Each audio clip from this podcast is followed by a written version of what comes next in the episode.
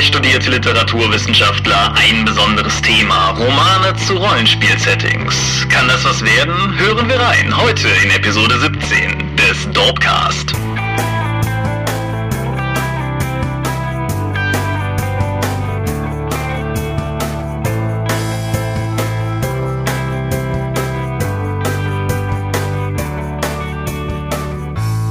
Hi und herzlich willkommen zur 17. Episode des Dorpcast. Mein Name ist wie jede Woche Thomas Michalski und deiner ist Michael Mingers. Und wir sitzen heute hier und wollen über ein Thema sprechen, das wir eigentlich letzte Woche schon ansprechen wollten, nein, letzte Episode schon ansprechen wollten, aber dann kam uns die Spiel dazwischen und die wollten wir vorziehen, denn heute sprechen wir über Rollenspielliteratur oder beziehungsweise Romane zu Spielserien.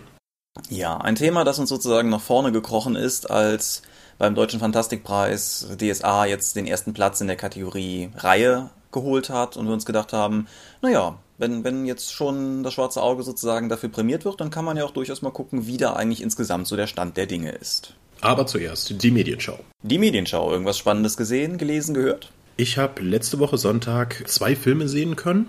Das war zum einen Paranorman, ein Animationsfilm, der sich um übernatürliche Sachen dreht. Ein kleiner Junge kann Geister sehen und wird deswegen von seiner Umwelt relativ äh, halt an den Rand gedrängt. Aber am Ende wird er dann Held und rettet dann mit seinen Fähigkeiten das ganze Dorf. Ja, das ist vermutlich einer der morbidesten Animationsfilme, die ich je gesehen habe. Und obwohl er sich an Kinder richtet, sind doch schon ein paar Szenen dabei, wo ich mir dachte, huch, das ist jetzt aber schon grenzwertig für die Altersgruppe. Aber an sich war der ganz putzig.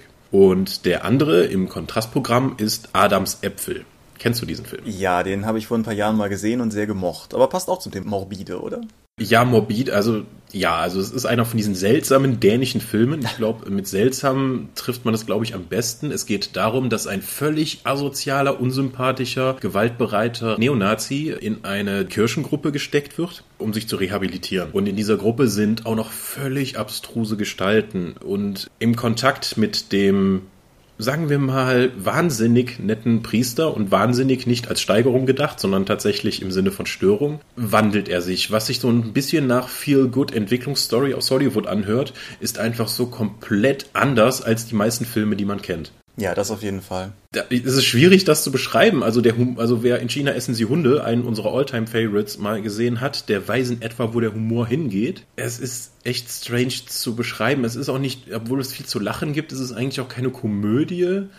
Es ist eher ein Drama, aber durch die Absurdität der Charaktere, die aber dennoch sehr, sehr glaubwürdig und nah an der Realität irgendwie wirken, wird es so absurd und dadurch lustig und ja, so kann man sich auf jeden Fall anschauen. Ja, das passt ja durchaus auch zu In China essen sie Hunde. Der Film ist ja eigentlich sozusagen von der, von dem, was objektiv gesehen an Handlung passiert, total grausam. Aber durch die Art, wie Dänen offensichtlich in Filmen erzählen oder erzählen können, es gibt ja auch andere Beispiele, aber dadurch wird das halt einfach so surreal und dadurch irgendwie unterhaltsam. Ich denke, das gilt für beide Filme, oder? Ja, ja, auf jeden Fall kann man beide sich anschauen, dann aber eher die Empfehlung von Adams Äpfel von mir. Ja. Ja, wo wir bei morbiden multimedialen Dingen sind, ich habe es endlich geschafft, viele Jahre, nachdem alle anderen das wohl getan haben, mir die zweite Staffel von Dexter anzuschauen. Dexter ist ja die Serienadaption einer Buchreihe, deren erster Band, Darkly Dreaming Dexter, auch Pate stand für die erste Staffel. Wer das Buch übrigens auf Deutsch sucht, das hat im Deutschen den unglaublich obskuren Titel des Todes dunkler Bruder gehabt, aber gut. Auf jeden Fall, die zweite Staffel hat mit den Büchern deutlich weniger zu tun. Der Plot ist eine Eigenentwicklung, die Charaktere werden natürlich übernommen und weitergezogen.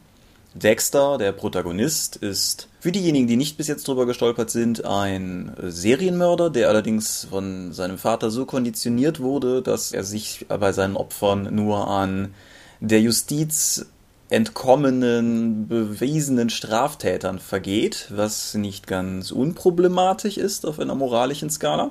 Und die zweite Staffel operiert halt grundsätzlich unter der Prämisse, dass die Polizei die Überreste seiner bisherigen Taten findet. Das ist für ihn insofern doppelt problematisch, als dass er halt als Blutanalyst bei der Polizei arbeitet und mehr oder weniger den Fall mit aufgebrollt bekommt, sich selber zu fangen. Und das ist sozusagen die Prämisse, unter der die zweite Staffel operiert. Und ich fand sie nicht so gut wie die erste Staffel, aber ich fand sie immer noch gut. Und ich weiß nicht genau, woran es liegt, aber Dexter hat so ein bisschen die, die Eigenschaft, eine Art von Spannung für mich zu entwickeln, wie wenige Serien das schaffen, nämlich dieses, was, was im Englischen irgendwie on the edge of the seat beschrieben wird, dieses äh, fast nicht aushalten können, zu erfahren, wie das in dieser Episode jetzt ausgeht oder sowas. Das irg irg irgendwas bei der Serie schafft das bei mir zu triggern. Ich weiß nicht genau, woran es liegt, aber das ist auf jeden Fall ein Reiz, der dazu führt, dass ich es immer noch gerne geschaut habe, auch wenn es, wie gesagt, nicht mehr so gut war wie die erste Staffel. Hast du jeden Dexter reingeschaut? Nee, habe ich nie was von gesehen. Hm. Eine der Serien, die bis jetzt immer an mir vorbeigegangen sind, auch wenn viele in meinem Umkreis mir die immer wieder empfohlen haben. Ja, ich habe mir sagen lassen, dass sie zum Ende hin schlechter wird, aber gut, das gilt ja für die meisten. Hast du noch irgendwas gesehen, gehört? Ja, da dieses Wochenende jetzt mal das erste freie Wochenende für mich seit längerer Zeit war, habe ich es auch mal geschafft, endlich die letzten paar Episoden von Akte X zu schauen, also von der fünften Staffel. Und die fünfte Staffel hat tatsächlich ein paar meiner Highlights aus der Serie gehabt. Wie zum Beispiel die, wahrscheinlich eine meiner Alltime favorite Episoden, Böses Blut. Ja, die ist ein Meisterwerk. Ja, die ist großartig, weil die Episode wird nacheinander eigentlich zweimal erzählt. Also wie es erstmal zum Status X, zum Status Quo kommt, als sie einem Vampirmythos nachgehen. Und einmal aus der Sicht von Scully und einmal aus der Sicht von Mulder. Und die erinnert sich an gewisse Details halt ein bisschen anders. Und am Ende gibt's dann noch eine Auflösung, als sie dann wieder zu dem Fall zurückkehren. Und das ist so lustig und so gut produziert wie eigentlich die gesamte Serie, dass es einfach wahnsinnig Spaß macht. Alleine auf der DVD waren noch andere tolle Sachen drauf, wie eine sehr cyberpunkige Episode von, wem meintest du, war die geschrieben? Die ist von William Gibson. Die ist von William Gibson direkt und dann noch wohl eine Episode mit einer Puppe von Stephen King. Ja, die, die spielen ja. beide ziemlich in für sie vertrauten Territorien, aber mischen das Ganze halt mit Akte X an. Genau, und das waren schon ziemlich gute Episoden, die erstaunlicherweise alle auf einer Disc zu finden waren. So, jetzt habe ich die fünfte Staffel durch und bin mal gespannt, was danach kommt. Ich habe Akte X, als es damals im Fernsehen lief, immer nur sehr sporadisch verfolgt. Ja, wenn ich es richtig im Kopf habe, müsste zwischen der fünften und der sechsten Staffel der erste Kinofilm liegen. Ich weiß nicht, ob du den greifbar hast. Nein, den habe ich auch nicht gesehen. Ja. Ich weiß nicht, ob der in dieser Staffelbox dabei ist. Muss ich mal genauer nachfragen, wenn ich mir die nächste Staffel ausleihe. Ja, ja. Okay. Aber ja, Akte X kann man auch 20 Jahre nach Beginn der Serie immer noch gut gucken, denke ich. Ja, das ist sowieso relativ erstaunlich. Gerade als ich die erste Staffel gesehen habe, da denkst du jetzt mal noch, uh, Schulterpolster. Und wie sehen, was haben die für komische Frisuren? Aber grundsätzlich die Art, wie diese Serie gefilmt ist, ist auch heute noch okay. Also das kannst du gucken. Also besser als einige Sachen von, die jetzt irgendwie 10 Jahre alt sind. Etwa 10 Jahre, 15 Jahre. Wenn du jetzt mal die erste Staffel von Stargate oder so anschaust, da denkst du ja auch, huch, oder ah, Buffy erste Staffel. Ja. Äh, ja, also Akt X ist wirklich ziemlich, ziemlich gut gealtert. Ja. Okay, Wilder Bruch. Ich habe einen Sachtext gelesen. Ist ein Buch zu nennen, wäre fast schon frech. Es ist äh, zwar bei Penguin erschienen und es ist sozusagen ein einzelner Band, aber er misst äh, stolze 24 Seiten. Geschrieben wurde er von George Orwell und er trägt den wundervollen Titel Politics and the English Language.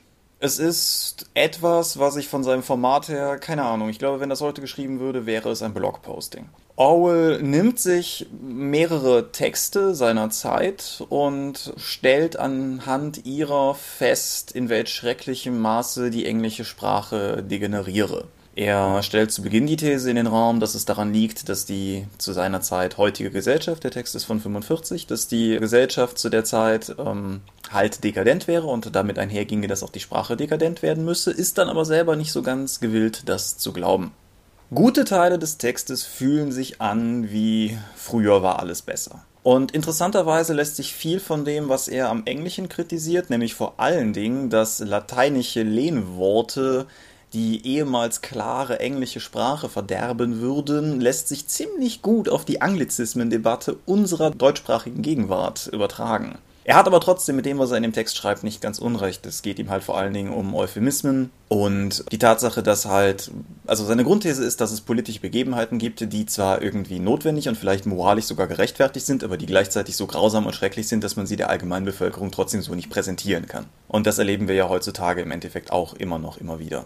Ja, das ist ja eigentlich nur die Fortführung von dem Neusprech von dem Ministerium für Wahrheit, was ja auch durch die ganzen Euphemismen seit dem Vietnamkrieg oder sowas dann noch gestärkt auftritt. Genau. Das Buch hat noch ein Feature, weil Penguin wohl offensichtlich der Meinung waren, dass 21 Seiten zu kurz sind oder 20 Seiten und hat deshalb noch eine Buchrezension von Orwell hinten angefügt, also von Orwell geschrieben, nicht über Orwell. Also das hast du tatsächlich als physisches Buchprodukt gekauft und nicht über den Kindle jetzt als E-Book. Genau. Okay. Dieses, 24 Seiten, das ist stramm. Ja, 1,50 Euro, glaube ich. Naja, auf jeden Fall, diese Buchrezension, die er hinten dran hat, ist von Mein Kampf. Mhm. Und das ist, finde ich, auf ganz vielen Ebenen völlig skurril. Also zum einen, ich habe da nie drüber nachgedacht, aber natürlich, der Text ist von 1940 und so wie heute jedes Buch irgendwie rezensiert wird, klar, warum sollte nicht auch mein Kampf rezensiert worden sein? Es gibt ein paar interessante Anekdoten, die in dem Text zwischen den Zeilen stehen, beispielsweise, dass es eine englischsprachige Ausgabe des Buches gab und nachdem sich dann so sinngemäß, wie er schreibt, äh, Hitler doch jemand, sich als jemand erwiesen hatte, den man nicht so unbedingt respektieren kann, dann der Verlag einen Sticker draufgeklebt hat, der erklärt hat, dass die Erlöse des Verkaufs dieses Buches dem Roten Kreuz gespendet werden. Okay. Was äh, fast schon zynisch ist. Und ja, er, er kommt halt letztendlich zu dem Ergebnis, dass äh, das Buch clumsy written wäre, aber er es gleichzeitig recht interessant fände, dass letztendlich das Angebot von Hitler, nämlich äh, dem Volk eine Zeit von Entbehrungen, Angst und Schmerz zu geben und daran zu wachsen, von dem Volk in seiner damaligen Situation besser aufgenommen wäre als irgendwelche auf das Allgemeinwohl gerichteten Angebote anderer politischer Ausrichtungen. Wie gesagt, der Text hat vier Seiten, demnach ist die Tiefe nicht vorhanden, aber alleine, alleine dieses historische Dokument einer Buchbesprechung, der letztendlich, ja, Missionserklärung des schrecklichsten Diktator der Weltgeschichte, es ist schon irgendwie interessant. Hm. Du hast den Kindle angesprochen, es gibt das Buch auch für um die 50 Cent als E-Book. Zu dem Zeitpunkt, an dem ich mir das gekauft habe, hatte ich noch keinen Kindle und bin dementsprechend gar nicht auf die Idee gekommen. Wie gesagt, 24 Seiten, 1,50 Euro. Das ist auf jeden Fall auch was Eigenartiges in jeder Buchsammlung. Klingt nach einem dieser Titel, die Amazon einem anbietet, um auf die 20 Euro Versandpauschale zu kommen. Ja, es ist, denke ich, zumindest keine vergebene Mühe, wenn man das irgendwie macht. Bin darauf aufmerksam geworden, weil eine an dem Buchbereich arbeitende Engländerin das Ding mal in einem Blog bei Blogbeitrag erwähnte, in dem sie meinte halt, das wäre auf jeden Fall etwas, was man auch heute noch lesen könnte, um seinen sprachlichen Stil zu verbessern. Ich denke, das stimmt. Es ist allerdings nicht so richtig eins zu eins aufs Deutsche zu übertragen. Insofern ist die Empfehlung für deutschsprachig operierende Leute nur so halb vorhanden. So, so viel dazu. Hast du noch was? Ja, ich weiß nicht, hast du schon das aktuelle Xbox Live Gold Spiel gezogen? Ich habe es gezogen, aber noch nicht angeguckt. Das ist äh, World of Careflings ein eigentlich banales Arcade-Spiel, wo es siedlermäßig darum geht, ein äh, Dorf, ein Königreich zu errichten. Der einzige Clou von dem Spiel ist, dass du dafür deinen äh, Xbox-Avatar benutzt, um eben Gegenstände rumzutragen. Das ist, das Spiel ist so krankhaft banal. Also es ist, jemand sagt dir, oh, ich brauche das Haus, dafür brauchst du noch 20 Planken, dann gehst du da hin, holst 20 Planken, legst die da ab und dann ist das gut. Du nimmst einen Kerfling auf, setzt den irgendwo an den Wald und dann sagst du einem anderen, hier die Holzhäufchen, die hier entstehen, trägst du bitte ins Lager. Ja, und dann machen die das. Es ist völlig anspruchslos. Es gibt auch nicht mal Gegner oder so etwas. Das heißt, du siedelst einfach nur friedlich vor dich hin und kannst nach und nach deine Aufgaben absolvieren, ohne Zeitlimit, ohne alles. Nach ja doch, glaube ich, sechs bis sieben Stunden oder so hat man, haben wir das Spiel komplett durch. Das war genau das, was ich Samstag brauchte nach mehreren durchgearbeiteten Wochen. Aber so, wer, wer, gerne Anspruch möchte, für den ist das nicht, wer also ein paar Stunden lang einfach geistig abschalten möchte und trotzdem irgendwas tun, der kann sich damit bestimmt hm, seine Zeit versüßen. Ja, ich fand den Hinweis den Medien, in mehreren Medienoutlets ganz spannend, dass es durchaus auffällig wäre, dass der bisher größte Fall von Microsoft Xbox Live Arcade Shovelware als Gratisgeschenk für Goldmitglieder genau den Monat trifft, in dem halt auch die Xbox One erscheint. Das fand ich, also da kann ich durchaus zustimmen. Es wirkt schon so ein bisschen, als wenn man da versuchen würde, bloß nicht zu viel Aufmerksamkeit auf das alte Ding zu lenken. Man muss ja schließlich irgendwie das Neue und das Volk kriegen. Und das ja, guck mal, naja, du kannst ja deinen alten Xbox Live-Account mit übernehmen. Ich weiß gar nicht, ob die, die Spiele sollte man ja nicht übernehmen können. Ja, es ist richtig. Ja, Frechheit, wie dem auch sei. Ja. Guck mal, was in der zweiten Monatshälfte kommt. Ja, ich hatte das schon mal nachgeguckt, das steht auch schon irgendwo, aber ich habe es auch wieder vergessen. Das war auf jeden Fall auch nichts, wo ich gesagt habe, boah, cool, endlich. Aber gut, das war bisher allgemein noch nicht so wirklich der Fall bei der Reihe. So, du bist äh, durch mit dem, was du zu dem Spiel Ich habe fertig. Dann habe ich noch was Kurioses.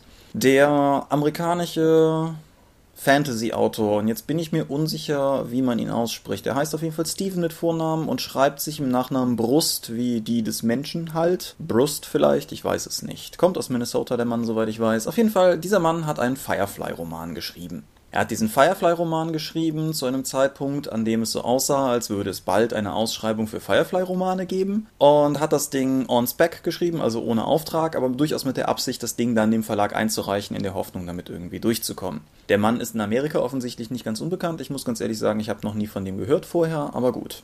Das Buch heißt My Own Kind of Freedom und ist dann letztendlich mindestens daran gescheitert, dass Firefly als Lizenzmarke ja nach viel zu kurzer Zeit ziemlich massiv explodiert ist, als Fox das eingestellt haben. Er hat das Buch daraufhin einfach selber auf seiner Webseite veröffentlicht. Ich finde, das ist ein interessanter Grenzfall, wie man Fanfiction absteckt, weil technisch gesehen ist es das natürlich, aber andererseits ist es halt nicht irgendjemand, der da irgendwas schreibt, sondern durchaus ein veröffentlichter Autor, der halt auch seit vielen Jahren aktiv bei Verlagen publiziert, nur dieses eine Buch jetzt sozusagen aus lizenztechnischen Gründen nicht selber rausgebracht hat, sondern eben verschenkt. Ich habe das Buch jetzt gelesen.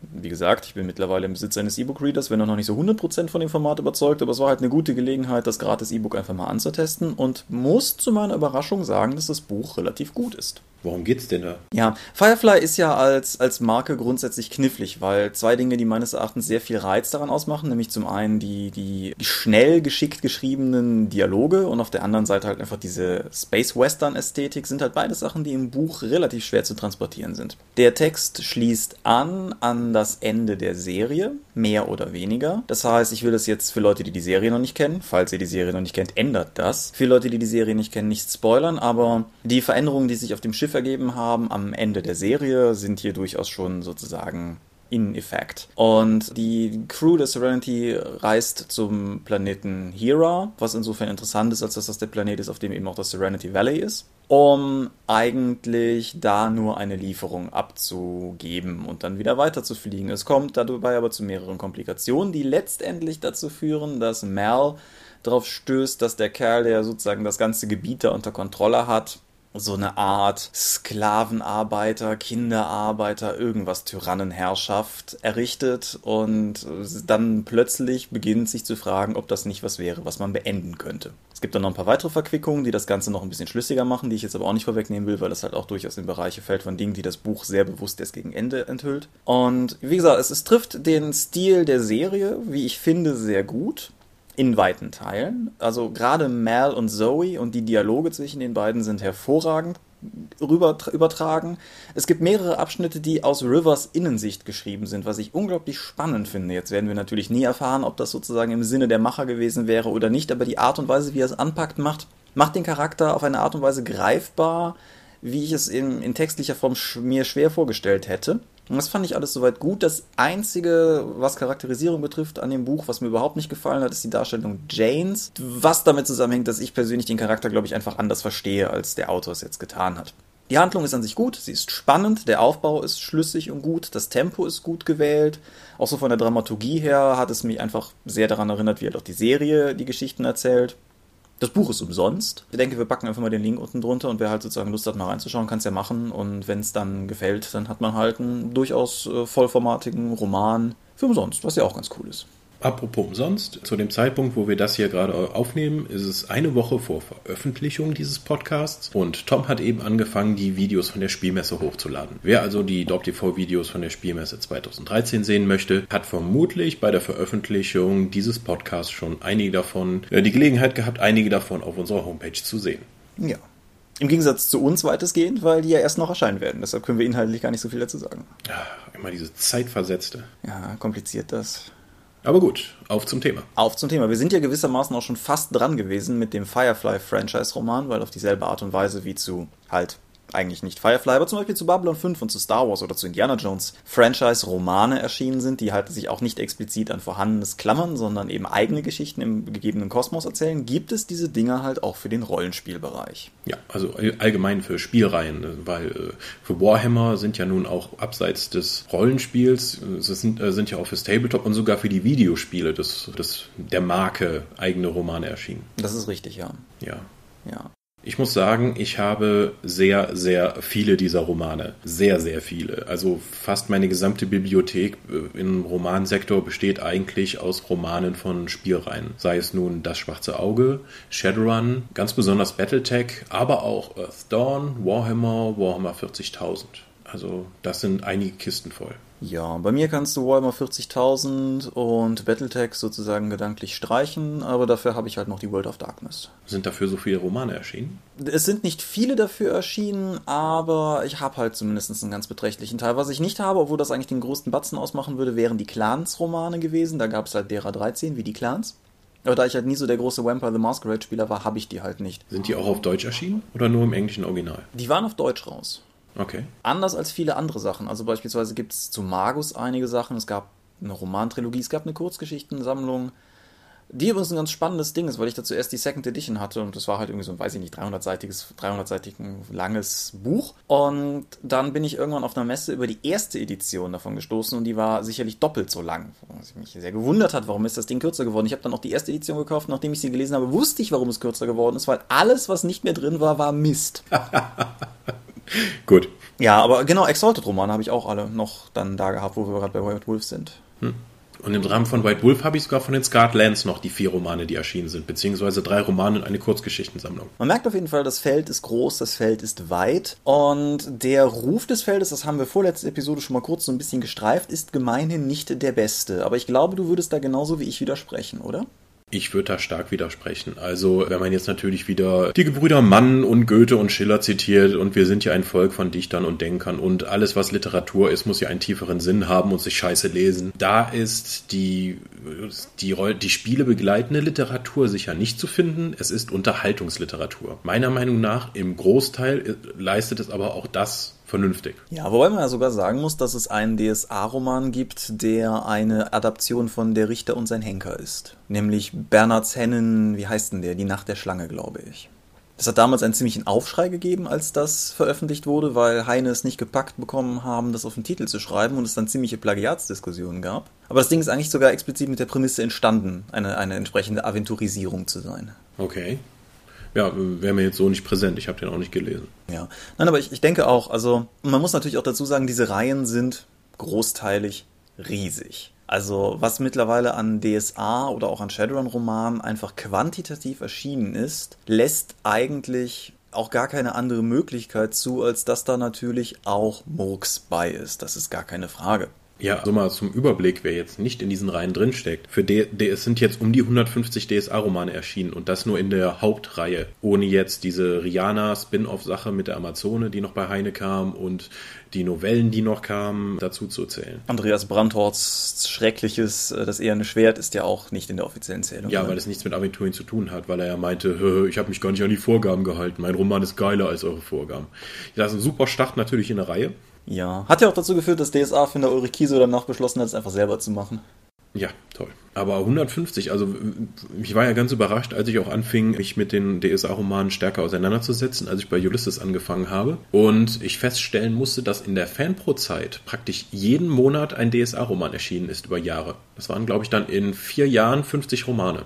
Das ist wow. Das war mir so bis dahin gar nicht bewusst, aber da kommt, so kommt man natürlich auch auf die wahnsinnige Zahl von 150. Ja, aber das war natürlich damals auch eine Zeit mit einer ganz krassen Marktdurchdrängung. Ich habe das auch da in der vorletzten Episode schon mal angerissen, selbst in der kleinen Eifelbuchhandlung in dem Ort, wo ich halt groß geworden bin. Da stand halt immer ein Regal mit DSA-Romanen. Oh, und Dragonlance, die habe ich eben auch vergessen. Ja, das sind zwei spannende Punkte, weil zum einen, das war damals noch bei Heine, als, als wir groß geworden sind. Und die haben halt die Marktdurchdringung, dass sie halt in jeder Buchhandlung einfach mal Bücher platzieren konnten. Egal was das war. Deswegen konnten die auch einfach mal wahnsinnig viel mehr verkaufen, als das heute der Fall ist. Und zum anderen Drachenlanze ist etwas, was im Deutschen irgendwie wahnsinnig gut ankam, aber so im Original nicht so. Ja, und es ist halt auch irgendwie interessant, weil ich das, also vielleicht widersprechen mir jetzt die ganzen AD&D-Hasen, die uns vielleicht zuhören, aber ich hatte halt irgendwie immer so das Gefühl, dass in Deutschland die Drachenlanze-Romane viel mehr Impact hatten als die Abenteuer, auf denen sie eigentlich basieren. Ja, gut, so wie ich das gehört habe, war zwischen Roman und Abenteuer sowieso nicht so viel Unterschied. Was das, weil die sollen, sollen ja ziemliche Railroading-Monster gewesen sein, weil Hauptsache die Story durchdrücken und die Spieler stören dann nur. Ja, das würde jetzt, das zu diskutieren, würde jetzt zu weit führen, aber ja, ich spiele die Dinger ja und ich muss ganz ehrlich sagen, selbst die Third Edition Adaptionen, die den Text ja durchaus nochmal quer gebügelt haben, sind nicht so wirklich meinem Verständnis von guten Abenteuern konform. Die Romane wiederum habe ich sehr gerne gelesen.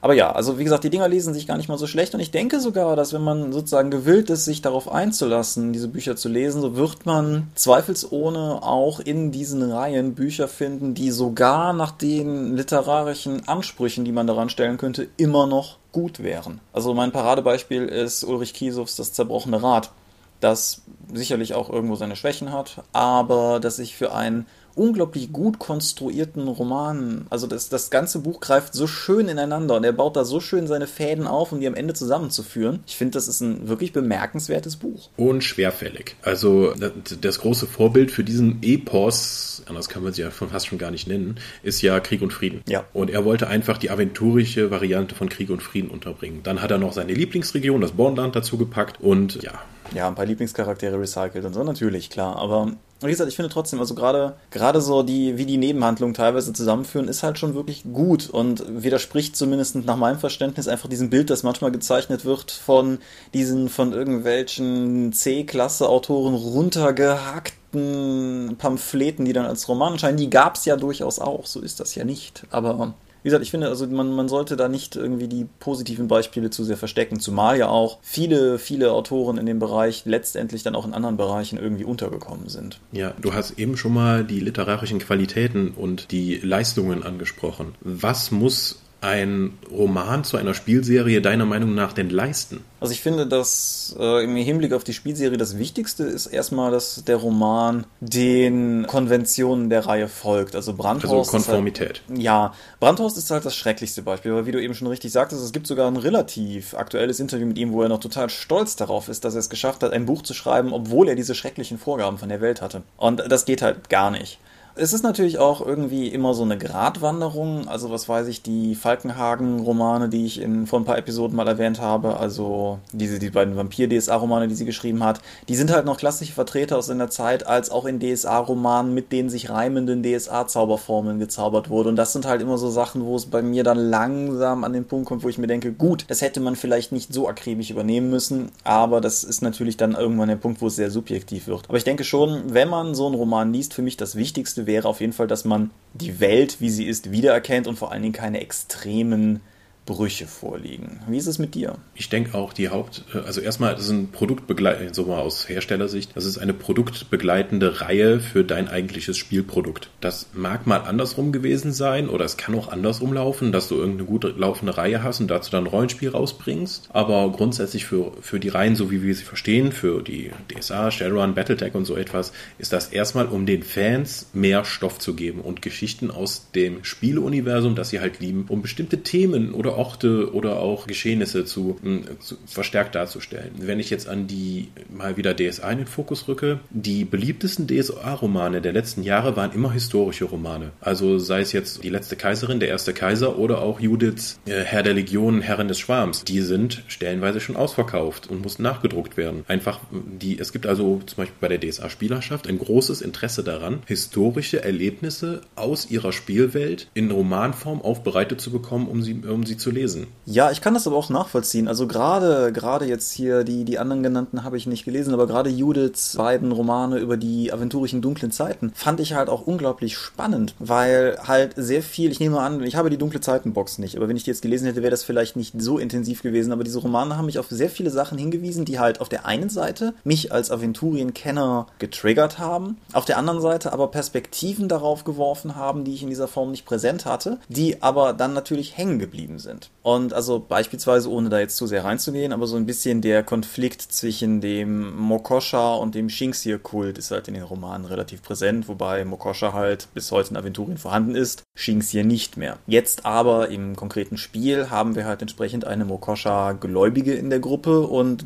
alleine dadurch, dass ich diese, diese beiden Romane gelesen habe, habe ich einfach viel mehr greifbar, als ich jetzt sozusagen hätte, wenn ich nur die Einträge in Wege der Götter dazu gelesen hätte. Ja, und ich denke, das ist wenn man das damit schon mal erreicht, hat man schon mal ganz viel geleistet, eigentlich, was der Fan auch damit haben möchte. Einfach nicht nur eine Handlung zu präsentieren in der Spielwelt, sondern auch die Spielwelt lebendiger zu machen. Gerade im DSA-Umfeld, wo ja viele Leute auf Stimmungsspiel setzen, ich sage das jetzt mal wertfrei, ähm, dann kann man natürlich durch die Romane einiges für sein eigenes Spiel mitnehmen. Ja, ich finde es halt auch, also man, es gibt ja gerade so von, sagen wir mal, Buchliebhabern oder so immer so ein bisschen diese, diese Metapher-Variante, dass man halt, wenn man ein Buch liest, mit den Charakteren lebt. Dass man sozusagen Teil wird von ihrer Welt durch das Lesen.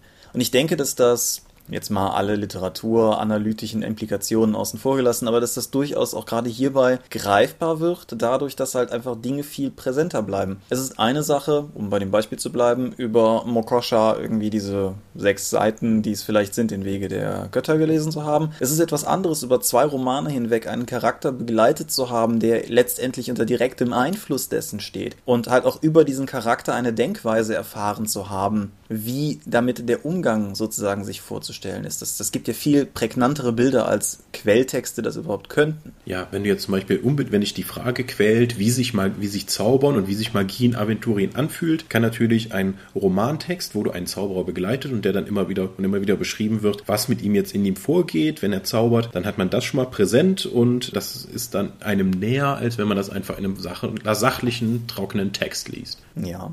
Und das gilt halt nicht nur für die für die Aventurien-Geschichte, um sozusagen mal ein, ein anderes Beispiel zu bringen. Die ersten Shadowrun-Romane, die ich gelesen habe, waren die drei deutschen Shadowrun-Romane von Hans-Joachim Alpers. Mhm, die Deutschland in, der Schatten, in den Schattentrilogien. Genau, das zerrissene Land, die Augen des Riggers und die graue Eminenz. Und ich kann jetzt beim besten Willen Retrospektive gar nicht mehr sagen, wie hintergrundkonform die tatsächlich waren, aber diese Bücher haben mein Bild der ADL, der Allianz Deutsche Länder, in einem Maße geprägt, wie ich glaube ich kein anderes Buch das irgendwann später getan hat. Und überhaupt meine, meine Vorstellung davon, wie Shadowrun ist, unglaublich geprägt. Voller Schimpfworte, nehme ich an.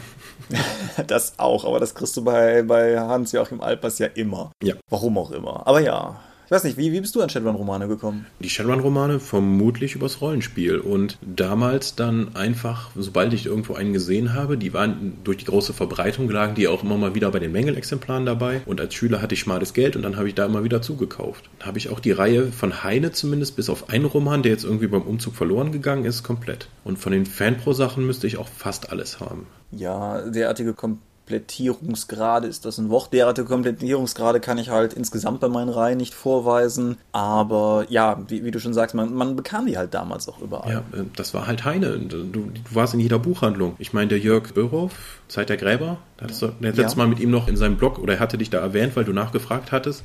Und er erzählt dann einfach, dass damals die DSA-Romane in einer sechsstelligen Auflage dann irgendwann kamen. Ja, das, das muss man sich mal vor Augen führen, was das für eine, für eine Liga ist, in der man dann plötzlich sich befindet. Das ja, also, aber hallo, wenn du heute mal, wenn du sagst, du hast irgendwas sechsstellig verkauft, dann bist du aber ganz schnell oben in den Bestsellerlisten. Mhm. Also dann ist das nicht irgendwie so Grabbelware. Also wenn wir heute alleine fünfstellig verkaufen würden, ich meine, vierstellig ist schon nicht schlecht innerhalb eines Jahres, aber sechsstellig ist einfach völlig Banane. Aber das hängt ja nicht mal, wie sieht man es wieder, nicht unbedingt von der Qualität des Romans ab, sondern einfach auch von seinem Verbreitungsgrad und was der Verlag leisten kann. Weil der Buchmarkt vor 20 Jahren sah auch noch ganz anders aus als der heute. Da gab es da wirklich noch Buchhandlungen, wo du reingehen konntest, um Sachen dann zu bestellen und nicht diese ganzen Buchsupermärkte, die wir heute haben. Ja. Man, man sollte uns an der Stelle noch kurz der Vollständigkeit aber erwähnen, dass Dragonlance, wenn ich mich nicht ganz täusche, bei Goldman raus ist. Also es war nicht nur Hein, aber Goldman war zu der Zeit ja einfach das andere große Tier auf dem Markt. Insofern. Ja. Und das war ja noch bevor Piper angefangen hat, ebenfalls Fantastik irgendwie auf den Markt zu drängen und ja. Ja,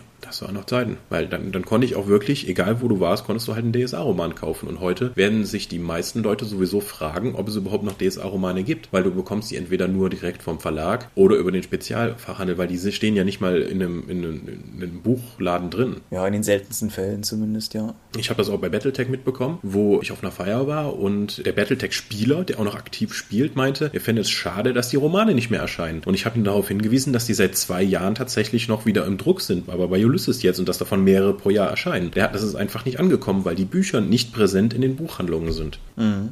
Schade. Aber wir hatten ja schon mal, wir sind ja schon mal darauf eingegangen, warum das nicht mehr so ist und warum das gar nicht so einfach ist. Deswegen ja. möchte ich das jetzt auch gar nicht mehr so vertiefen. Allerdings, es hat mich erstaunt, die Warhammer Fantasy Sachen sind ja vor, sind ja in den letzten Jahren bei Piper erschienen und die Warhammer 40.000 Sachen sind noch bei Heine rausgekommen. Das hat sich vor kurzem geändert. Dann hat nämlich die Romansparte bei Games Workshop, die Black Library, hat das entschlossen, okay, wir bringen jetzt die Bücher selbstständig raus. Ich habe gedacht, das wäre völliger Wahnsinn, in diesen Buchmarkt dann einfach mal selbst mit reinzusteigen und einfach sagen, okay, unsere etablierten Verlage, wir kündigen die Zusammenarbeit auf und wir gehen jetzt einfach mal selbst rein, als jemand, der überhaupt noch nicht im deutschen Buchmarkt war. Aber ich habe tatsächlich in Bahnhofsbuchhandlungen und ähnlichen Geschäften Romane jetzt von Warhammer Fantasy und von Warhammer 40.000 aus der Back Library finden können. Ich kann mir das auch nur damit erklären, dass die Leute halt ordentlich Geld in die Hand genommen haben, um sich diese Plätze einzukaufen. Mutmaßlich, ja. Ich frage mich jetzt, geht das Ding auf oder ist das einfach nur, will ich die Marke weiter präsentieren, um mich stark zu halten? Ich, ich weiß es nicht, ob, es, ob tatsächlich der Plan dahinter aufgeht. Ich meine, wir haben ja auch andere Sachen wie, ich glaube, seit fünf Jahren oder länger hören wir jetzt schon, dass es eigentlich wieder neue deutsche Shadowrun-Romane geben würde oder allgemein Shadowrun-Romane und da tut sich halt nichts. Nee, das scheint aber auch tatsächlich lizenztechnisch gesehen die absolute Hölle zu sein. Aber ein ähnliches Schicksal, denke ich, haben auch die Earthbound-Romane gehabt. Ich meine, die Earthbound-Romane sind ja sowieso was, womit du zeitweise ziemlich reich werden konntest, wenn du sie hattest. Ich glaube, der Markt hat sich preislich ein bisschen stabilisiert, was, was halt die alten Bücher betrifft. Aber das bei Red Brick zu Zeiten, bevor da alle wahnsinnig geworden sind und die ganzen aktiven Macher rausgeworfen wurden, dass da halt auch Earthbound-Romane erschienen sind, ist halt, glaube ich, auch eher so unter ferner Liefen passiert. Es kamen neue Ostorn-Romane raus? Ja, es äh, sind äh, insgesamt, ich glaube, vier Sachen erschienen, von denen allerdings ein oder zwei auf Deutsch sogar schon raus waren, aber auf Englisch noch nicht. Ah, okay, weil es gab ja damals, als die Heine-Reihe noch Ostorn hatte, gab es zehn auf Deutsch. Ich glaube, davon sind tatsächlich zwei auch nur noch in der Übersetzung erschienen und nicht mehr im Original. Genau, und es gab zusätzlich, es gab Bücher, die an das Red Brick eigene Earthbound Katai-Setting andockten sozusagen. Und ich meine, es gab noch einen, aber ich habe die auch nicht alle. Insofern. Okay. Ja. Ja, die, die sind dann zeitweise über Lulu Print on Demand erschienen und das war halt zu einer Zeit, als das auch noch nicht so ganz trivial hier zu kriegen war. Aber gut, aber man sieht es ja schon. Also selbst, selbst zwischen uns beiden gibt es offensichtlich da entsprechende Erkenntnisunterschiede. Genauso wie ich halt nicht wusste, dass Games Workshop das jetzt mittlerweile selber machen. Ja, also das erkennst du auch an den, den umgestalteten Cover-Dingern. Also du hast meistens irgendeine heroische Figur auf dem ganz, als ganz ganzseitige Illustration und dann steht irgendwo klein noch ein Titel dabei. Ja, also die einzigen Warhammer-Romane, die bei mir wirklich Eindruck hinterlassen haben, waren die drei, die Kim Newman damals unter Pseudonym veröffentlicht hat, nämlich Drachenfels, Bestien in Samt und Seide und der Genevieve-Band, dessen deutscher Titel mir gerade nicht einfällt, Genevieve Undead auf jeden Fall. Mhm. Und also auch da muss ich wieder sagen, gerade Bestien in Samt und Seide hat mein Bild der alten Welt so in ihrer verkorksten Düsternis, die gerade halt zu Zeiten von Weimar Fantasy Roleplay First Edition, was war das beim Tabletop? Um die dritte rum, glaube ich, oder? Das weiß ich nicht mehr. Ja, auf jeden Fall so zu der Zeit, wie, wie die alte Welt damals tickte, das war ja noch auf eine andere Art und Weise schräg in, in Teilaspekten. Das hat es sehr mitgeprägt, dieses Buch. Und wenn ich ja, das ich, ich glaube auch, dass es literarisch eines der stärksten überhaupt im Spielesegment ist. Also Bestien aus Sammlung und Seite ist richtig, richtig gut. Die, was Warhammer in den letzten Jahren ja vor allen Dingen präsent gemacht hat, waren die Gottrix und Felix Romane von William King. Die setzen aber mehr auf blutige Monty Python Hack und Slay Action, die durchaus unterhaltsam ist, aber vom literarischen Qualität her nicht an Bestien und Samt und Seide rankommt.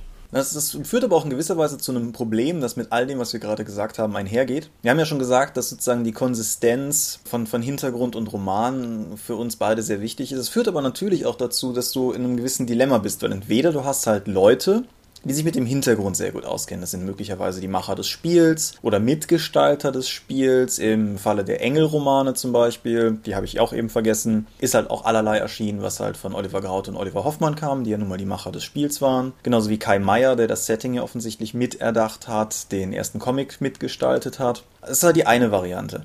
Die andere Variante ist, dass du halt Leute ins Boot holst, die gut schreiben können. Beispielsweise halt Kim Newman oder, oder dergleichen. Aber ich glaube, dass halt die Fälle, wo du beides hast, also Leute, die im Hintergrund wirklich firm sind und die gut schreiben können, das, das ist halt schon rar und das macht halt vielleicht auch ein bisschen die Schwierigkeit aus. Ja, also das kommt darauf an, was der Autor halt möchte und worauf er sich einlassen möchte, weil wenn du es irgendwie jetzt als Handwerk siehst, dann musst du auch tatsächlich, dann ist eine Spielereihe für dich ganz okay, weil du hast Material, du kannst recherchieren, du kannst dich einarbeiten und dann bringst du dazu dann deinen Plot raus. Wenn du jetzt natürlich dein eigen, wenn du jetzt sagst, ich möchte aber was Kreatives, Eigenes schaffen, dann ist das in dem Spieluniversum natürlich sehr viel schwieriger, weil es gibt viele gesetzte Sachen und du kannst dir dann entweder eine Nische suchen, die noch nicht beschrieben wurde, um dich da auszulassen, aber da wird dir dann auch irgendein Lizenzgeber sagen, hör mal, so stelle ich mir das aber nicht vor. Die, warum sind hier plötzlich lila Orks? Ja, klar. Sowas oder halt auch vielleicht auch einfach nur so, sagen wir mal, stilistische Fehlgriffe. Also beispielsweise Barbara Büchners DSA-Romane, womit man mich ja jagen kann sind halt meines Erachtens, äh, da, da geht's halt an keinem Ende zusammen. Also auf der einen Seite fand ich die nicht, also inhaltlich nicht gerade aventurig, aber ich fand die halt auch einfach von den Geschichten, die die erzählt haben, nicht wie was, was in mein Bild von Aventurien passt. Und das ist natürlich dann auch schnell ein Problem, gerade weil wir auch hier schon oft genug darüber gesprochen haben, dass es ja schon fast nicht zu ermessen ist, was Fans überhaupt erwarten und es auch überhaupt nicht möglich ist, es allen recht zu machen, was die Ausgestaltung eines Settings betrifft. Aber wir sollten auch nicht vergessen, du kannst natürlich dann einen in der Szene etablierten Autor den nehmen, den engagieren, um einen Roman daraus zu schreiben. Der wird in der Regel dann aber ein ganzes Stück mehr kosten als, äh, sagen wir es mal, im, im Rollenspielbereich und im Spielreihenbereich sind ja oftmals auch Fans die Autoren oder einfach engagierte Fans, die mal einen Roman schreiben wollten. Mhm. Und wenn du natürlich einen etablierten Autor nimmst, der hat ganz andere Gehaltsvorstellungen als ein Fan, der das halt nur macht, um sich selbst verwirklichen zu können und Teil der Reihe zu werden. Da musst du natürlich schauen, wird dieser neue Autor dann neue Leser dazu holen oder wird sich dieser Roman dann x-fach mehr verkaufen, um das wieder reinzuholen? Oder lasse ich das einfach nur sozusagen auf Bestandskundenniveau laufen und veröffentliche Roman um Roman ohne diese großen Namen? Aber man darf ja auch nicht vergessen, selbst erfolgreiche Autoren können ja durchaus Fans von bestimmten Reihen sein und dafür schreiben wollen, auch wenn sie dann sagen, okay, ich weiß, ich werde damit nicht reich, aber ich habe, aber das ist ein Traum von mir, davor zu veröffentlichen. Ja, der im Medienbereich von mir genannte Firefly-Roman geht ja noch mehr in diese Richtung, weil der Autor halt einfach gesagt hat, ich finde Firefly so geil, ich will dazu jetzt ein Buch schreiben. Und an dem Punkt, an dem ihm klar wurde, dass er es sozusagen nicht veröffentlicht bekommt, weil die ganze Reihe in sich zusammenbrach, dass es dann auch sozusagen einfach noch verschenkt hat, weil er einfach gesagt hat, das liegt mir so am Herzen, das sollen Leute lesen. Klar, das kommt vor. Aber wie gesagt, das sind halt die, die raren Fälle. Und wenn man halt davon ausgeht, dass wir hier von Reihen mit 100 plus Büchern sprechen, dann ist klar, dass nicht 100 plus Fälle vorliegen, wo genau so eine Situation eingetreten ist. Ja, die Lizenzsituation darf man ja auch nicht vergessen in so einer Spielreihe, weil eine Spielreihe ist in den seltensten Fällen jetzt über die 20, 30 Jahre oder sowas, die die, die, die meisten jetzt schon laufen, in einer Hand. Das heißt, du hast verschiedene Verlage, du hast verschiedene rechte Situationen, du hast vielleicht eine neue Publikationsform, wie jetzt bei den E-Books, die dann nochmal nachgehalten gehalten werden muss. Also eine Backlist bereitzuhalten, die ja bei einer Spielreihe durchaus relevant werden kann, weil äh, wer möchte nicht nochmal davon lesen, wie das zerbrochene Rad jetzt. Das gibt jetzt wieder als E-Book, aber das war aber viele Jahre, obwohl es total relevant ist von den Geschehnissen her für den aventurischen Hintergrund, nicht verfügbar. Ja. Und das gleiche Problem haben auch momentan auch Catalyst, beziehungsweise dann auch darüber formiert Tops, die Firma, die nämlich wirklich die Lizenzen für Battletech und Shadowrun hält und wo Catalyst dann auch immer nur anklopfen muss, wenn sie alles machen wollen. Also deswegen bringen die jetzt auch keine Battletech-Romane und keine Shadowrun-Romane raus, weil eben die Lizenz Lizenzfrage noch nicht so richtig durch ist. Ja, und das ist ja mutmaßlich auch der, der Vakuumbereich, in dem halt Pegasus seit Jahren hängt. Ja, die warten vermutlich noch auf die Freigabe von oben. Ja, und ich denke halt, wenn die seit vielen Jahren auch zum Beispiel in den Dorp TV-Interviews immer wieder bekräftigen, dass die Romane kommen sollen, ich denke nicht, dass das einfach nur dahingeredet ist, aber es ist halt manchmal wirklich, es ist halt auch erschreckend, wie schwierig teilweise Kontakt mit Lizenzpartnern sein kann. Das haben wir, glaube ich, auch schon mal gestreift, aber es ist halt manchmal auch, ja, es ist halt immer so eine Frage, wenn, wenn ich jetzt irgendwie ein kleiner Verlag bin und ich möchte Bücher, Bücher zur Reihe XY rausbringen, dann ist das wahrscheinlich bei mir tatsächlich ein Anliegen, was ich irgendwie halt gerne umsetzen möchte. Wenn aber gleichzeitig die Rechte für die Reihe bei einem anderen Verlag sind, der aber an sich gar kein Interesse daran hat, jetzt nicht im Sinne, dass er das nicht möchte, aber in dem Sinne, dass es ihm egal ist, dann ist es halt manchmal auch die Frage, welche Priorität die Klärung der Rechtefrage da überhaupt einnimmt und wie lange man teilweise einfach darauf warten muss, überhaupt eine Antwort auf irgendwas zu kriegen. Und das macht es natürlich auch manchmal einfach schwierig, solche Fragen zu lösen. Ja, wobei ich jetzt auch in letzter Zeit wieder einiges gehört habe, was mich ein bisschen mit den Lizenzgebern versöhnt. Wir sagen ja immer so, ja, hm, toll, der antwortet mir nicht, will der mein Geld, will der nicht, dass die Produkte veröffentlicht werden und der Lizenzgebühren bekommt. Naja, also wie ich einmal jetzt gehört habe, es sollte, sollte eine Lizenz fertig gemacht werden. Auf deutscher Seite hat man noch ein paar Fragen, hat das zum Lizenzgeber zurückgeschickt und dann kam nur die Antwort zurück, hört mal, das, was es jetzt kostet, diese Änderung von unserer Fachabteilung prüfen zu lassen. Das, die Kosten sind höher als das Geld für die Lizenzgebühren vom ersten Jahr, das wir erwarten. Also entweder ihr unterschreibt oder ihr lastet. Deswegen ist es auch nicht unüblich, dass im Lizenzdschungel dann sowas bei Lizenzabgabe erstmal 10.000 Euro, 10.000 Dollar oder Summe X vorab gezahlt werden, damit die ganzen Kosten, die der Lizenzgeber hat, schon mal raus sind. Damit er auf jeden Fall weiß, alles, was danach noch kommt, ist Geld. Ja, ich meint, will das auch gar nicht sozusagen, ich will da gar niemandem daran sozusagen explizit die Schuld geben. Nur halt, es ist häufig an allen Fronten halt einfach eine verfahrene Situation. Klar, dass es auch einfach den Bereich der menschlichen Verfehlung gibt, dass einfach jemand nicht antwortet. Das gibt es sicherlich auf beiden Seiten. Aber ja, es ist halt einfach ein Problemfaktor, den man bei sowas irgendwie in Betracht ziehen muss. Und ich weiß zum Beispiel auch bei Dragonlance beim besten Willen nicht, wie, wie da insgesamt die rechte Situation jetzt irgendwie aufgestellt ist. Also irgendwie die, die Rollenspielsachen sind zur dritten Edition bei Margaret Wise Productions erschienen. Das Grundregelwerk dazu war aber bei Wizards. Ich glaube, die Wizards halten momentan noch wieder die komplette Lizenz. Die Romane sind aber in Deutschland irgendwie immer noch bei irgendeinem Random House Ding zu haben. Aber gut, das, das ist ja auch nichts, was wir hier an der Stelle klären müssen. Es macht halt nur Dinge einfach kompliziert und das sollte man vielleicht nochmal irgendwie angesprochen haben. Ja, also gerade die Dragonlance-Sachen sind, glaube ich, in einer unüberschaubaren Zahl an Sonder- und Doppel- und Sammelausgaben erschienen, wo ich sowieso sagen muss, dass die Aufteilung, wie sie sie damals hatten, nämlich dann immer in Trilogien in sechs sehr dünnen äh, deutschen Büchern zu veröffentlichen, echt verwirrend war. Ja, das auf jeden Fall. Wer die Original Dragonlance Chronicles lesen will und ein bisschen Spaß an Metakram hat, es gibt eine Jubiläumsausgabe, die jetzt glaube ich auch nur noch gebraucht zu haben ist, aber an die man noch rankommt, wo halt gleichzeitig in so Seitenspalten so ein bisschen von den Autoren kommentiert wurde, inwiefern ihre echte eigene Rollenspielrunde Pate stand für die Teile des Romans, die man gerade jeweils liest. Das fand ich ein sehr interessantes Buch dahingehend, als dass es halt auch wenn man ein bisschen deutlich macht, dass hier tatsächlich ein, ja jetzt sozusagen von heute aus gesehen, ja durchaus auch literarisch erfolgreicher Roman tatsächlich de facto auf einer Rollenspielrunde basiert. Mhm. Was hältst du denn von solchen Cross-Promotion-Aktionen? Sagen wir mal, in den Mage Knight-Romanen und in den Amalion-Romanen waren ja hinten sogar Szenarien fürs Tabletop drin aus dem Buch, damit du die nachspielen kannst. Meinst du, es wäre irgendwie interessant, hinten in den Romanen dann noch Werte von NSCs für das Spiel reinzubringen? Ich finde das aus zwei Gründen eher problematisch. Also zum einen, ich weiß nicht, wenn ich einen Roman kaufe, will ich einen Roman kaufen. Und wenn ich dann da hinten irgendwie nur 30 Seiten Anhang habe, die ich, wie ich aus Erfahrung weiß, eh nicht nutzen werde wahrscheinlich, dann, dann ist das irgendwie eher nervig. Und zum anderen, wenn du sozusagen davon ausgehst, dass du die Romane vielleicht auch nutzt, um Leute für dein Setting zu begeistern. Ich weiß halt nicht, ob das teilweise je nach System und je nach Form von seinem beispielsweise Statblocks oder sowas, ob das nicht sogar eher kontraproduktiv und abschreckend ist, wenn du halt dieses Buch aufschlägst und hast da hinten diesen kryptischen Zahlenwust drin. Ich weiß nicht, ob das so gewinnbringend ist. Was ich mir vorstellen könnte, wären Downloads. Dass irgendwie, wenn du einen Roman hast und da ist irgendwas drin, von dem du glaubst, dass es tatsächlich fürs Spiel relevant ist, dass du halt einfach unterstützend einen Download anbietest. Ja. Das haut dann das Buch nicht voll, macht das Buch vor allen Dingen nicht teurer. Und ja, das könnte ich mir vorstellen. Ja, wir sollten vielleicht auch nicht nur denken, dass die Leute, die das Spiel spielen, dann die Romanreihe lesen. Also gerade Battletech in den 90ern war mit die größte Science-Fiction-Marke auf dem Markt, als sie bei Heine noch erschien. Äh, ich habe Battletech-Romane aus der Frühzeit, da steht sowas drin wie 17. Auflage. Und ja. äh, die haben mehr verkauft als Star Trek und Star Wars. Also Battletech war mal richtig, richtig groß. Dann ist die, ich glaube, Heine hat irgendwie so eine magische Grenze von, sagen wir, 10.000 oder so. Wenn das da, wenn die Verkäufe da drunter fallen, schieben sie die Reihe halt ab, weil es sich für die nicht mehr lohnt. Und jeder, Arom, jeder Verlag aus dem Fantastiksektor, der halt nur in, der, in diesem Bereich publiziert, würde bei 10.000 feuchte Höschen bekommen.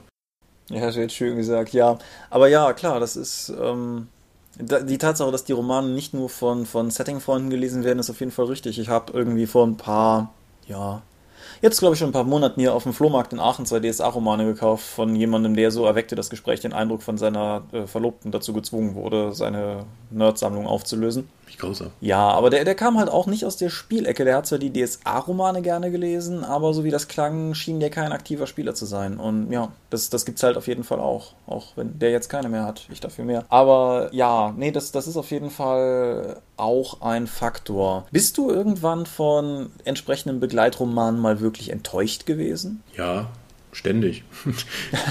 also, ähm, wie gesagt, also die Qualität ist ja durchaus schwankend. Da gab es schon mal dann Hobbyautoren oder irgendwie Leute, die dann. Oder da gab es falsche Absprachen innerhalb der Reihe, sodass irgendwie ein Plot in zwei Romanen dann mal vorkam, weil irgendwie der scheinbar die, der Auftrag zweimal vergeben wurde. Oder es hat, oder man hat äh, so einen Stockroman, den halt irgendjemand noch auf Halde hatte, so ein bisschen umgeschrieben, damit der halt ins Setting passt. Das gibt sowohl wie bei DSA wie auch bei Battletech. Ja, sowas passiert. Klar. Also es gibt einige, die haben mir hervorragend gefallen, die, die habe ich noch schon mal mehrmals gelesen.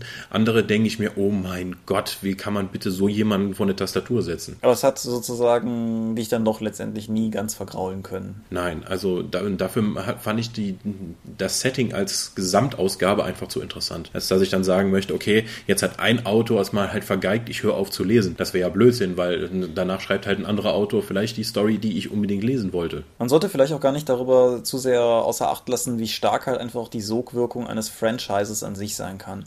Wenn ich halt irgendwie einmal die Woche vielleicht oder irgendwie einmal im Monat mit meinen Freunden DSA spiele, dann ist das cool. Wenn ich aber gleichzeitig abends vorm Einschlafen noch ein bisschen nach Aventurien reisen kann, indem ich einen Roman lese oder auf dem Weg zur Arbeit ein Hörbuch höre oder so, dann, dann wird das natürlich direkt auch mehr. Dann, dann bindet mich das auch mehr und macht mich einfach auch mit der Welt vertrauter. Und in dem Maße, wie man immer vertrauter wird mit der Welt, in dem Maße kann man auch immer mehr kleine Gesten schätzen in den Romanen, die es halt gut machen. Ja. Und wir sollten auch nicht vergessen, vielleicht möchtest du ja eigentlich Teil dieser Spielwelt sein, kannst aber durch einen Umzug nicht mehr an der Spielrunde teilnehmen oder du findest halt keine in deiner Gegend und dann ermöglichen dir diese Romane zu den Spielreihen trotzdem noch immer Teil dieser Welt zu sein und die zu erleben, alleine. Ja. Ja, also Fazit?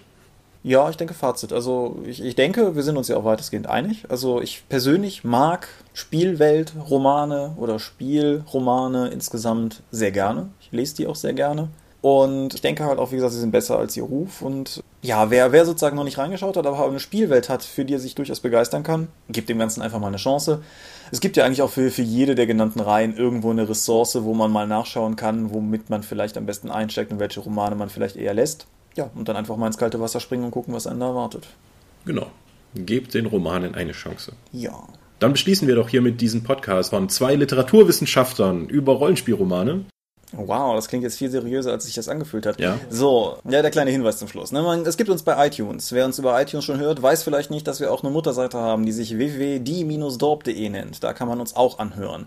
Auf dieser Seite gibt es auch zwei RSS-Feeds. Die kann man beide abonnieren. Der eine RSS-Feed abonniert sozusagen nur den Podcast, der andere alles, was wir auf der Seite tun. Zum Beispiel derzeit diese hübschen Messevideos, die Tom gerade hochlädt. Wer darüber hinaus gerne mit uns in Kontakt treten kann, kann das über das Tunnelon-Forum tun, wo wir einen eigenen Bereich haben. Oder er tut das über Twitter, indem er an @diedorp twittert. Mich persönlich gibt es auch bei Twitter unter @seelenworte. Das ist auch der Name meines Blogs, also nicht Ad, aber Seelenworte. Dein Blog heißt Legi Intellexe Condenavi und bei Twitter gibt's dich nicht. Habe ich was vergessen? Bestimmt. Ja, aber das werden die uns die Leser schon, Hörer schon sagen, wenn sie soweit kommen. Alles klar. Gut, dann würde ich sagen, hast du noch irgendwas zum Schluss? Nee. Nee. Dann sage ich schon mal auf Wiedersehen. Jo, bis zum nächsten Mal. Adios. Adieu und ciao.